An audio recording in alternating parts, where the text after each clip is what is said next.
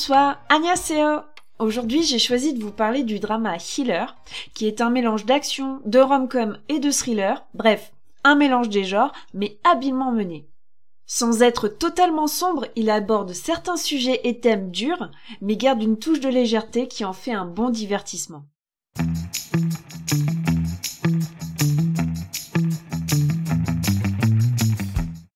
Ce drama diffusé à l'automne 2014 sur KBS, dont le titre original est Hilea, compte 20 épisodes de 1 heure chacun. Il est écrit par Song Jin-na, connu pour Eyes of Dawn et Sunglass, et réalisé par Kim Jin-woo, connu pour Good Doctor, et Lee Jeon-sub, connu pour Angel's Last Mission, Love. Le cast principal se compose d'un trio d'acteurs. Tout d'abord, vous avez Ji Chun-wook qui joue Healer, le rôle titre. Lui est acteur et chanteur, mais pas dans un groupe de K-pop. Il a débuté dans des comédies musicales et a joué dans de nombreux dramas d'action et de rom-com. Healer est le drama qu'il a fait connaître à l'étranger. Et pour tout vous avouer, c'est également mon deuxième chouchou. Ensuite, vous avez Park Min-yoon, qui elle est actrice. Elle a joué dans des dramas et a gagné à ce titre de nombreux prix. Elle est également dans l'émission Busted diffusée sur Netflix qui est un mélange d'escape game et de jeu d'énigmes où elle est en fait l'atout charme et l'intelligence. Et enfin, pour compléter ce trio, Yu Ji-tae, qui est un acteur et réalisateur de films et de dramas. Il est notamment connu pour sa prestation dans Old Boy en 2003 de Park Chan-wook, où il jouait en fait l'antagoniste qui manipulait le héros. Vous savez, le héros avec son, son marteau? Il y a également beaucoup d'acteurs secondaires qui viennent compléter l'ensemble avec des habitués des dramas. Par exemple, Kim Mi-kyung, connue surtout pour ses seconds rôles et donc son statut de supporting actress, qui est également comédienne de théâtre, ou encore Do Ji-won, qui est une ancienne ballerine qui avait déjà joué avec Ji Chan-wook en 2010.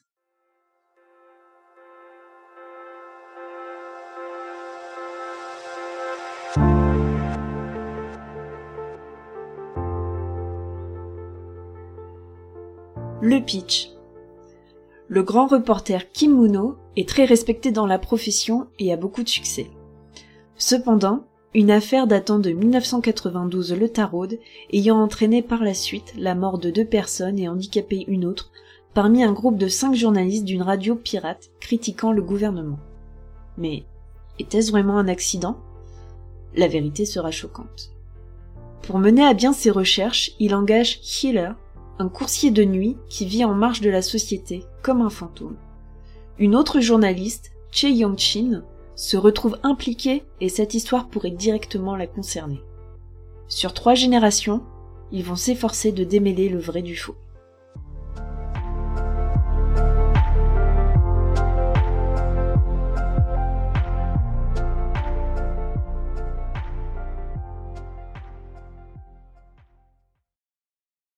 Maintenant, je vais vous présenter les personnages.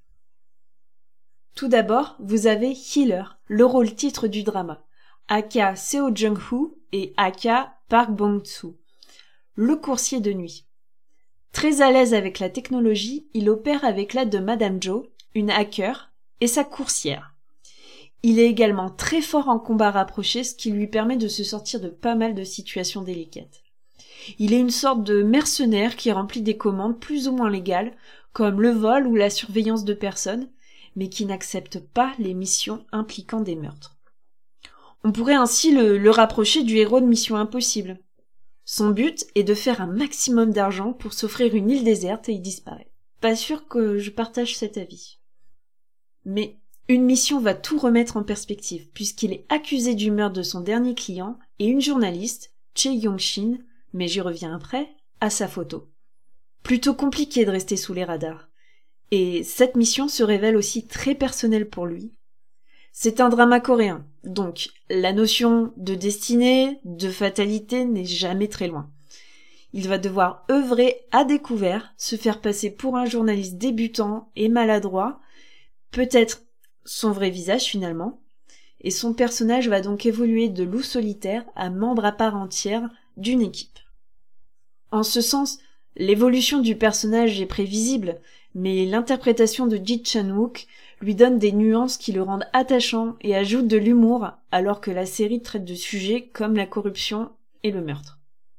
Ensuite, vous avez Che Young-shin, une journaliste pour un site d'info sur internet, plutôt axé people comme Dispatch. Elle rêve de devenir grand reporter comme son idole, Kim Muno. On apprend dès les premiers épisodes qu'elle a été abandonnée à l'âge de 5 ans, qu'elle a été ballottée entre différentes familles adoptives abusives avant de finalement trouver une famille aimante. Son père adoptif est un avocat qui met tout en œuvre pour la réhabilitation des anciens détenus. Yangshin est une jeune femme pétillante, très attentive aux autres, avec beaucoup d'intuition et qui est passionnée par le métier de journaliste. Un jour, elle empêche une jeune actrice en devenir de se suicider alors qu'elle est impliquée dans un réseau de prostitution pour des hommes haut placés.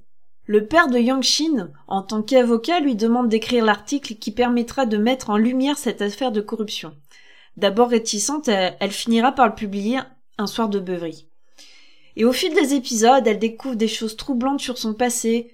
Elle souffre de crises de panique lorsqu'elle est témoin de violence, ce qui lui donne un peu plus de relief. Par contre, le ressort un peu trop classique des épisodes traumatiques de l'enfance est un peu facile à mon avis. Ils ne servent pas forcément à l'intrigue, mais surtout pour faire interagir le couple vers la rom-com. Le couple qu'elle forme, en fait, avec Healer, puisqu'il la sauve à plusieurs reprises un peu comme le complexe de la princesse en détresse. Alors qu'il est sous couverture en jouant son assistant, elle l'a sous les yeux et, bien sûr, ça engendre quelques quiproquos. Le personnage garde tout au long du drama la même ligne de conduite. Les événements n'entament pas son caractère, bien qu'elle gagne en maturité, et d'une certaine façon, c'est elle qui va sauver Healer. Troisième personnage principal, Kim Muno, le grand reporter. Lui est très impliqué pour découvrir la vérité en toutes circonstances. Un de ses buts dans la vie est de retrouver Ojian, une enfant supposément morte, et engage Healer pour mener à bien cette enquête. Muno est un personnage doté d'un sens très fort de la justice, en totale opposition avec son frère aîné. Il représente dans le drama les médias et la vérité qu'ils peuvent déterrer, le quatrième pouvoir qui peut faire fléchir les autres en révélant les scandales, qu'ils soient économiques, de mœurs ou politiques. Il faut savoir que ce genre de drama relate très souvent des histoires de corruption, ce qui traduirait les préoccupations des Coréens sur leur société et leur histoire.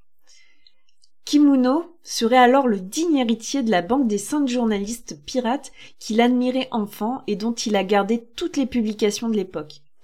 Il se rapproche directement de Yangshin en rachetant le tabloïd.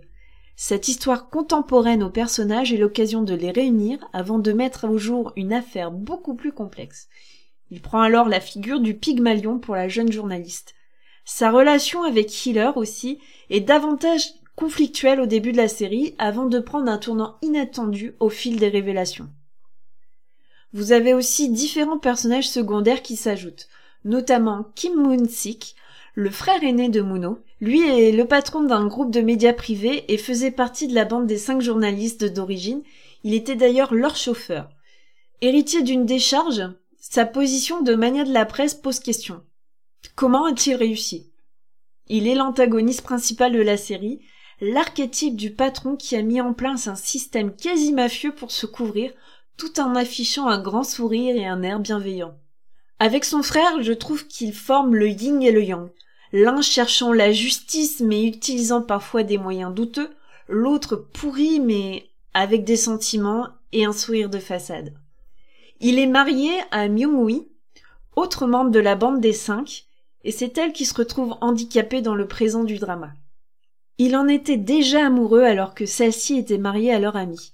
Il est très difficile d'éprouver de la sympathie pour ce personnage, et les révélations faites durant le drama le rendent de plus en plus pathétique.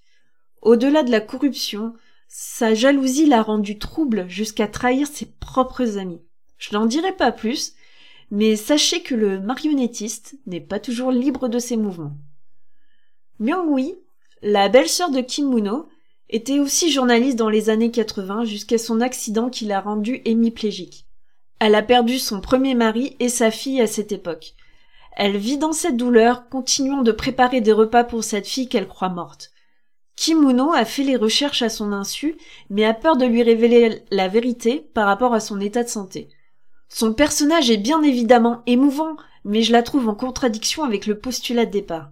Elle était journaliste, prête à braver le gouvernement avec la radio pirate, mais suite aux événements de 1992, elle devient juste l'épouse et la maîtresse de maison, accrochée aux souvenirs de sa fille. On a l'impression qu'elle a vite abandonné, qu'elle n'a pas essayé de savoir ce qu'il s'était passé. Un peu tardivement dans la chronologie des événements, mais logique dans le déroulé du drama, le personnage prend de l'ampleur dans la deuxième moitié de la série et va arrêter de subir. Il y a également les sidekicks de Healer, notamment Madame Joe, la geek vissée à son PC et à son casque micro et qui mange des rouleaux entiers de gimbap. À nouveau, le, le personnage est très cliché comme dans bon nombre de séries d'enquête. Coucou Esprit criminel et NCIS. Mais cette fois, la backstory est assez étonnante puisque la hacker n'a pas toujours été du côté de l'illégalité.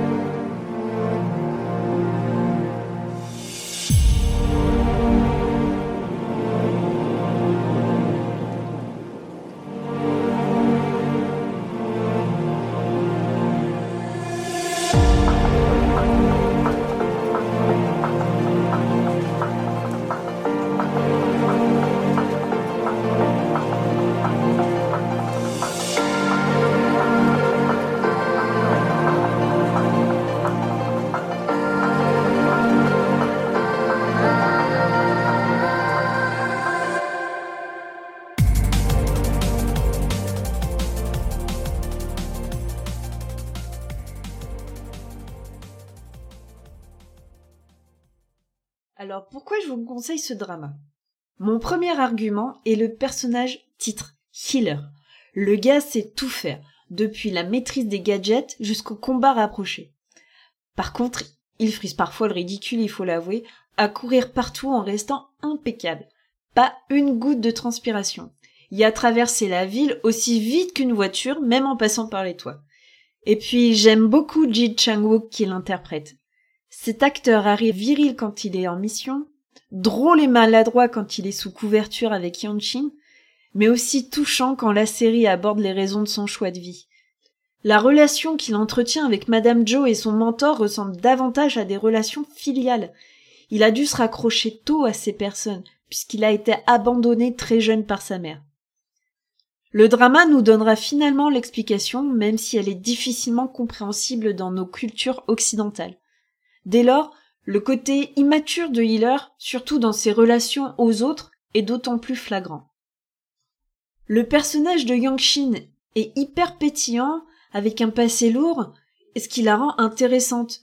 On s'attache très vite à elle, comme Healer du reste, et à noter la performance de Park Min-yoon, qui est loin de son image hyper classe, mais elle reste drôle et spirituelle.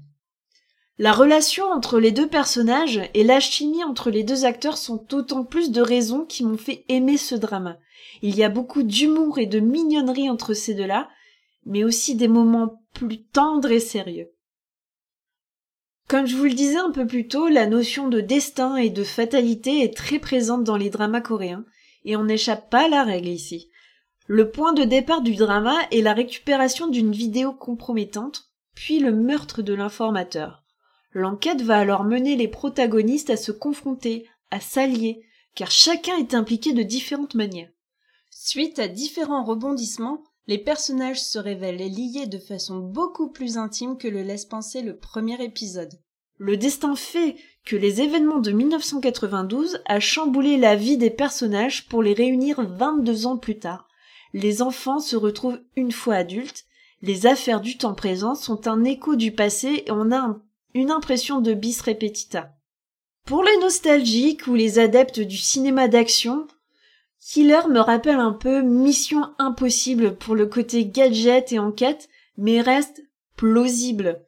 L'histoire est simple, les événements auraient pu arriver car on reste à une échelle modeste, pas de complot mondial, pas d'agent du KGB, de, de je ne sais où, puisque le drama aborde la corruption en Corée, donc Malheureusement, on peut y croire. De façon générale, les dramas qui abordent ces sujets très durs comme la corruption dont je viens de parler, les violences faites aux femmes et ou les meurtres sont sombres, sérieux, froids dans, la photographie, dans le traitement des personnages, comme euh, le drama Stranger par exemple. Alors que Healer, qui aborde aussi ces thèmes, la construction des personnages, les situations, la photo, la musique, la rom-com, font que Healer est un bon divertissement qui plaira à différents publics et pas seulement ceux habitués des thrillers. Alors oui, le drama a les défauts de ses qualités pour le traitement des événements relatés, mais je pense pas que l'ambition de la scénariste était de faire un drama policier, mais plutôt de développer une romance sur fond de thriller. Un peu comme nos bonnes vieilles sagas de l'été. Et dans cet esprit, le choix des acteurs principaux est très bon. Il ne fallait pas par exemple un acteur avec un visage trop marqué pour jouer Healer, mais un homme ressemblant au gendre idéal. Cœur sur toi, Jin Chang-wook. Pour relater les événements passés, les réalisateurs ont fait une utilisation classique mais efficace des flashbacks. La photo, les costumes permettent clairement de se positionner au début des années 90. Et puis mention spéciale à l'acteur qui joue le père de Healer, et spoiler alert, c'est un des cinq journalistes de la radio pirate, la ressemblance avec lui, adulte, est frappante. Enfin, mention spéciale à la bande originale, qui est efficace, avec à la fois des chansons et des instrumentaux, qui soulignent davantage les sentiments amoureux comme You Hold Me Tight et Eternal Love, ou sont plutôt optimistes et enjoués, avec beaucoup de morceaux de cordes et de piano. Alors même s'il n'y a pas de star de la K-pop dans ce drama, Ji Chang-wook, qui est aussi chanteur, interprète la chanson Watch Over You sur cette bande originale. Il n'y a pas de musique à grosse tension, peut-être parfois un peu épique pour souligner les aspects mission du coursier et enquête journalistique. Bref, l'ambiance sonore du drama n'est pas lourde, plutôt enjouée et optimiste comme je le disais.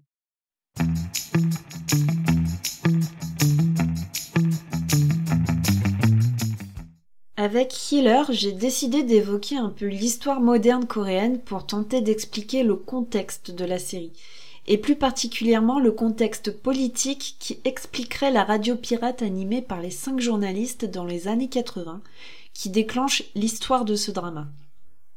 Alors vous n'êtes pas sans savoir qu'en 1950, la guerre de Corée éclate et se finit en 1953 avec la partition du pays le long du 38e parallèle, frontière entre la République populaire démocratique de Corée du Nord et la République de Corée du Sud. Mais dès 1948, la Corée du Sud connaît un régime dictatorial qui se poursuivra jusqu'en 1993. Le premier chef d'État, Ri Syngman, se maintient au pouvoir de 1948 à 1960 en modifiant la constitution de la Première République. À la présidentielle de 1960, il est réélu avec 100% des voix, ce qui engendre de nombreuses manifestations dont la révolution du 19 avril, qui cause la chute du régime à l'installation de l'éphémère Deuxième République. Mais les cadres de l'armée sont encore très présents, et le 16 mai 1961, le général Park Chung-hee fait un coup d'État. Il est président de 1962 à 1979. Ses mandats sont le théâtre de purges dans l'administration et l'armée, de la censure des médias.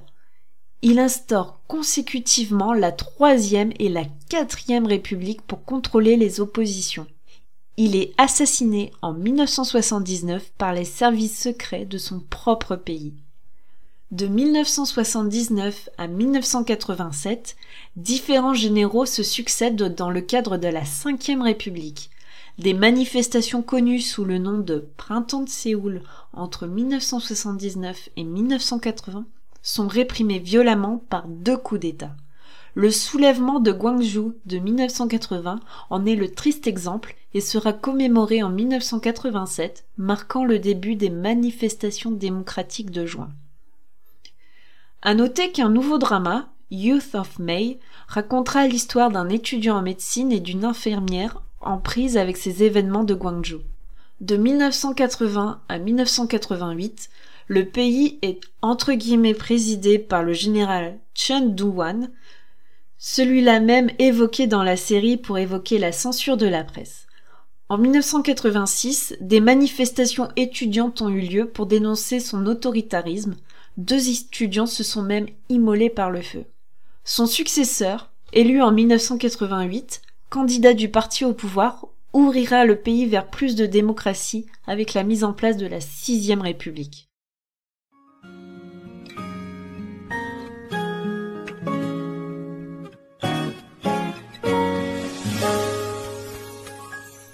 Voilà, c'est la fin de cet épisode qui a été consacré au drama Healer.